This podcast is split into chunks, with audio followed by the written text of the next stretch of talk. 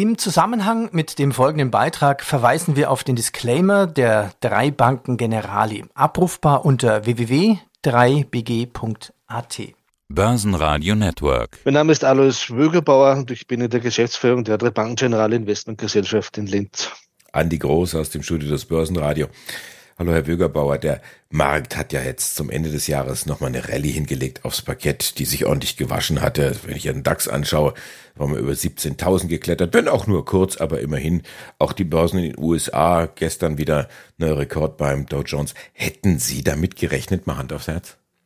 Nein, in dieser Dimension haben wir nicht damit gerechnet. Wir gingen von einem freundlichen Jahresausklang aus, aber nicht von äh, einer Jahresendrallye. Der Grund war dann letztendlich ein Satz. Es war ein Satz von US-Notenbankchef Paul, der, der gemeint hat, wir dürfen auch den Zeitpunkt nicht übersehen, wo wir über Zinssenkungen nachdenken. Und das war schon ein radikaler Schwenk zu seinen Wordings einige Wochen vorher, äh, wo eher noch dieses äh, Thema Higher for Longer und es dauert noch kommuniziert wurde. Das heißt, wir leben halt in Zeiten, wo ein Satz eines Notenbankchefs die Börsen schon nachhaltig verändern kann. Und noch bemerkenswerter als die Aktienrallye war ja der Anstieg der Bondkurse, der Anleihekurse. Auch den haben wir immer wieder angekündigt und auch immer seit Monaten für diese Assetklasse geworben, auch hier in, in unseren Gesprächen. Dass es aber jetzt so schnell geht gegen Jahresende hatten wir auch nicht auf der Agenda. Wir hatten, wir hätten das eher erst für den Jahresverlauf 2024 gesehen. Der Markt rechnet ja jetzt mit sinkenden Zinsen und zwar deutlich, ich glaube 150 Basispunkte im kommenden Jahr. Das ist ein ordentlicher Schluck aus der Pulle. Gesagt haben ja die Notenbanker was anderes, auch wenn Paul gesagt hat, ja, wir dürfen den Zeitpunkt nicht verpassen. Äh, Lagarde hat es ja ganz anders formuliert. Die ist ja fast ein bisschen hektische Flecken gekriegt im Gesicht, als er über Zinssenkungen philosophieren sollte. Läuft der Markt dann nicht doch ein bisschen zu sehr euphorisch voraus? Kurzfristig kann das schon sein. Also diese Grundthematik, dass Zinssenkungen kommen, die, die teilen wir. Weil die Inflation geht in die richtige Richtung. Die Inflationsraten werden sich in der Eurozone aus heutiger Sicht 2024 unter der 3%-Marke bewegen bis, bis Jahresende. Und wenn äh, die Inflationsrate sich bei unter drei Prozent einpendelt, das Wirtschaftswachstum bei unter einem Prozent liegt, liegen wir 2024, dann brauche ich keinen Leitzins von 4,5. Insofern ist das stimmig und man, man geht davon aus, dass die, die EZB vielleicht so drei bis viermal senken wird, also auf 3,5 bis Jahresende. Und die Amerikaner eher so vier, fünf Mal senken werden. Der Markt hat das bereits äh, weitgehend als Tatsache angenommen und ist vielleicht dann durchaus eine Spur zu optimistisch. Da wird es auch da und dort Rückschläge geben, aber von der Grundtendenz teilen wir das und damit bleiben auch Anleihen eine interessante Assetklasse 2024. Da möchte ich nochmal nachhaken. Die Folgen sinkender Zinsen für die Anleihen. Naja, sinkende äh, Renditen bringen äh, steigende Anleihekurse. Das heißt, wenn die Anleihen in der Rendite zurückgehen, gibt es Kursgewinne. Das ist ein ganz normaler Mechanismus. Und dann ist halt auch immer die Frage, wie lange will ich mir denn das aktuelle Zinsniveau sichern? Und wenn ich heute eine Anleihe kaufe, eine Unternehmensanleihe, die fünf oder sechs Jahre läuft, dann habe ich mir das aktuelle Zinsniveau, vier Prozent, um ein Beispiel zu nennen, eben für fünf oder sechs Jahre quasi äh, gesichert. Und das, das macht dann auch diese Assetklasse attraktiv, weil man hier dann auch eine ganz andere Planbarkeit hat. Aber klarerweise ist für einen Anleiheinvestor, der eine Buy-and-Hold-Strategie fährt, sind Kursgewinne genauso wie Kursverluste eine, eine temporäre Erscheinung. Man sichert sich halt ein Renditeniveau für einige Jahre und zwischendurch äh, gehen die Kurse halt drauf oder runter. Aber das ist ein ganz normaler Finanzmarktprozess. Im letzten Interview hatten Sie das Mischdepot angesprochen und gesagt, also damit fährt man relativ solide momentan. Wie sieht denn das aus in einer möglicherweise neuen Zinslandschaft? Diese Aussage ist unverändert aufrecht. Wenn ich heute neu starten würde mit einer Strategie, dann glaube ich, dass so eine Aufteilung so 60 Prozent Anleihen, 40 Prozent Aktien auch für 2024 eine gute Idee ist, äh, eben weil im Anleihebereich die Renditeniveaus immer noch attraktiv sind, auch wenn sie in den letzten Wochen etwas zurückgekommen sind. Und weil im Aktienbereich auch die Bewertungen abseits einzelner Technologietitel auch im historischen Durchschnitt liegen. Insofern ist das eine recht solide Ausgangsposition. Also 60 und 40 macht zusammen 100, dann ist das Depot voll, kein Platz mehr für Rohstoffe. Das habe ich jetzt nur als Anleihen-Aktienmix äh, verstanden, weil Platz für Rohstoffe Gold gibt's immer, auch, auch bei uns im Haus. Aber da würden wir schon eher die Dosis klein halten. Da reden wir so von 5, 6, 7 Prozent. Also so ein äh, Notfallgroschen dann sozusagen oder Notfallkrügerrand. Ja, einfach ein Diversifikator im Portfolio, der auch ein Eigenleben hat und nicht automatisch jede Zins- und Aktienbewegung mitmacht. Das macht auch dann mit der Brille einer Portfoliokonstruktion äh, Sinn. Dieses Jahr 2023, wo wir beide festgestellt haben, oh, am Ende hat es nochmal ordentlich Gas gegeben, damit haben wir jetzt so nicht gerechnet. War es dann in Summe betrachtet das gute Aktienjahr, wonach es auf den ersten Blick aussieht? Muss man ein bisschen differenzieren. Es war in jedem Fall besser als erwartet.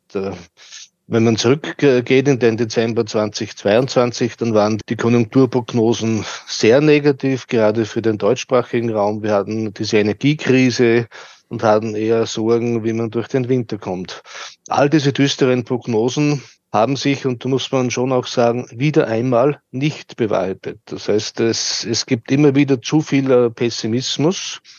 Die große Rezession global betrachtet ist nicht eingetreten und wird, wird auch nicht eintreten, auch 2024 nicht.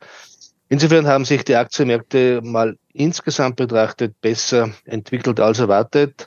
Man muss aber dann schon ein bisschen äh, tiefer graben und nicht nur auf die Indizes schauen, denn wir haben eine enorme Zweiteilung, die ich in meinem Berufsleben auch noch sehr, sehr selten gesehen habe. Kleinere und mittelgroße Unternehmen waren eher schwach, den letzten Tagen etwas erholt, aber in Summe gesehen eher schwach. Und die großen Outperformer waren die sogenannten Megacaps, die ganz schwer kapitalisierten äh, Titel. Und da ist auch dann dieser neue Begriff entstanden, der Super Seven. Das sind diese Supertanker in den USA um Apple, Microsoft, Alphabet äh, und Co., die massiv die Märkte outperformt haben. Wenn man diese Titel rausrechnen würde aus den Indizes, dann ist das Bild schon deutlich reduzierter. Oder man kann ein anderes Beispiel nehmen, wenn man den amerikanischen Aktienindex nimmt, den breiten mit 500 Titeln, man macht die normale Kapitalgewichtung, sprich nach Börsenwert. Und dann vergleicht man den Index mit einem gleichgewichteten Index, wo ich einfach die, die 500 Titel gleichgewichte. Dann ist dieser gleichgewichtete Index um etwa 14 Prozent schwächer im bisherigen Jahresverlauf. Das heißt, man kann, man kann das Jahr 2023 bezeichnen als das Jahr der großkapitalisierten Unternehmen. Das ist auch nicht ganz unlogisch, weil wenn man sich anschaut, Microsoft und, und Apple nur als Beispiel, ja, die haben ja kein Problem mit steigenden Zinsen. Die schwimmen ja im Cash etwas flapsig formuliert und haben ja kein Finanzierungsthema, äh, während äh, kleinere, mittlere Unternehmen äh, schon auch immer wieder dann auch auf Fremdfinanzierungen angewiesen sind. Und das war schon so der Trend des Jahres 2023. Also man spricht ja dann ganz gerne von Licht und Schatten, das kann man sich gut vorstellen. Da ist eine Schere offensichtlich aufgeklafft. Bei den Midcaps zu den Blue Chips oder die Magnificent Seven zum Rest der Welt. Sehen Sie eine Chance, dass der Rest der Welt aufholt oder kommen die Werte, die zu stark gelaufen sind, kommen die wieder zurück? Was ist Ihr Szenario? Unser Szenario ist, dass die kleineren und mittleren oder die zurückgebliebenen aufholen. Das heißt, wir gehen nicht davon aus, dass jetzt Microsoft und Co. im Kurs deutliche Einbrüche sehen. Das sind einfach hoch erfolgreiche Unternehmen mit ausgezeichneten Geschäftsmodellen und halt auch ambitionierten Bewertungen. Das heißt, dort ist halt schon der Erwartungsdruck und die, die positive Haltung sehr, sehr hoch. Das heißt, wir gehen davon aus, dass die kleineren Unternehmen aufholen, eben dann, wenn der Zinssenkungszyklus beginnt. Das heißt, dieser Aufholprozess muss jetzt nicht und wird vielleicht auch nicht am 2. Jänner 2024 starten. Wenn die Zinssenkungen dann effektiv beginnen, glauben wir schon, dass diese kleineren und mittleren Unternehmen eine Chance haben aufzuholen. Spricht aber jetzt nicht äh, dagegen, auch Microsoft und Co. im Depot zu haben. Wie dicht an der Tür muss man dann tanzen, wenn man sagt, ja, ich würde gern auf die Midcaps setzen, aber vielleicht jetzt noch nicht, aber wenn der Zug dann einmal ins Rollen kommt, dann ist die Gefahr recht groß, dass man ihm hinterherrennt, oder? Ja, da gilt die Lehre der letzten Jahre immer Ex Extremmeinungen vermeiden. Also es gibt ja nicht schwarz-weiß und entweder oder. Was man halt nicht machen sollte, ist nur auf diese Super Seven zu setzen. Das widerspricht auch dem, was wir gelernt haben, der Streuungsaspekten und Portfolio-Management-Theorien. Das heißt, beides im Depot haben, wenn man so lange im, im Geschäft ist wie ich, dann lernt man auch im Laufe der Jahrzehnte, dass das perfekte Timing eine Illusion ist, der man sowieso immer nachrennt, die aber sehr selten gelingt. Dann nehmen Sie uns nicht die Illusion, sondern geben Sie uns eine Vision für 2024. Inwiefern ändern Sie Ihre Strategie oder wie sieht Ihre Strategie aus für 2024? Es gibt jetzt auch nach den letzten Wochen keine Gründe, die Strategie 2024 zu ändern. Also wir setzen nach wie vor stärker als in den Vorjahren auf den Anleihebereich dort auch stärker als in den Vorjahren auf riskantere Segmente. Anleihen aus Emerging Markets, Unternehmensanleihen, da und dort auch Hochzinsanleihen, sprich Anleihen mit schlechteren Bonitäten. Das heißt, das ist ein Feld, wo wir uns wohlfühlen und wo wir glauben, dass das 2024 auch hier recht solide Erträge erzielt werden können. Im Aktienbereich äh, gibt es keine großen neuen Erkenntnisse. Das haben wir schon besprochen. Wir gehen einfach davon aus, dass Schritt für Schritt ein Aufholprozess der Zurückgebliebenen, bleiben wir bei dieser Formulierung, starten wird. Aber wir kennen die Welt, wie sie funktioniert. Das heißt, auch die Großen werden erfolgreich bleiben, aber vielleicht eben unserer Sicht nicht mehr diese Outperformance zeigen, die sie 2023 gezeigt haben. Und wir glauben auch, dass eine Beimischung von Gold-Rohstoff durchaus Sinn macht in kleinen Dosen. Was wir auch glauben, und ich, ich glaube, das ist auch eine, eine wesentliche Botschaft äh, für Anleger, wir gehen schon davon aus, dass all diese Assetklassen, also Anleihen, Aktien und auch Goldrohstoffe 2024 besser sind als Cash. Das heißt, natürlich ist der Reiz da, zu sagen, Cash ist King. Und ich warte eben Cash, weil ich eine so schöne Verzinsung habe. Ja, aber was ist denn ein Jahr später, wenn die Zinsen dann vier, fünfmal gesunken sind von den Notenbanken? Insofern äh, glauben wir schon, dass das auch 2024 ein Jahr sein, sein wird, wo es besser ist, investiert zu sein, als im Cash auf eine planbarere Zukunft zu warten. Alois Wögerbauer von drei Banken Generali. Dankeschön für diese Vision. Dankeschön, schöne Weihnachten und einen guten Jahreswechsel. Danke auch gerne. Börsenradio Network AG. Hat Ihnen dieser Podcast der Wiener Börse gefallen? Dann lassen Sie es uns doch wissen und bewerten Sie unseren Podcast mit vollen fünf Sternen. Vielen Dank und bis zum nächsten Podcast. Alles rund um Börse.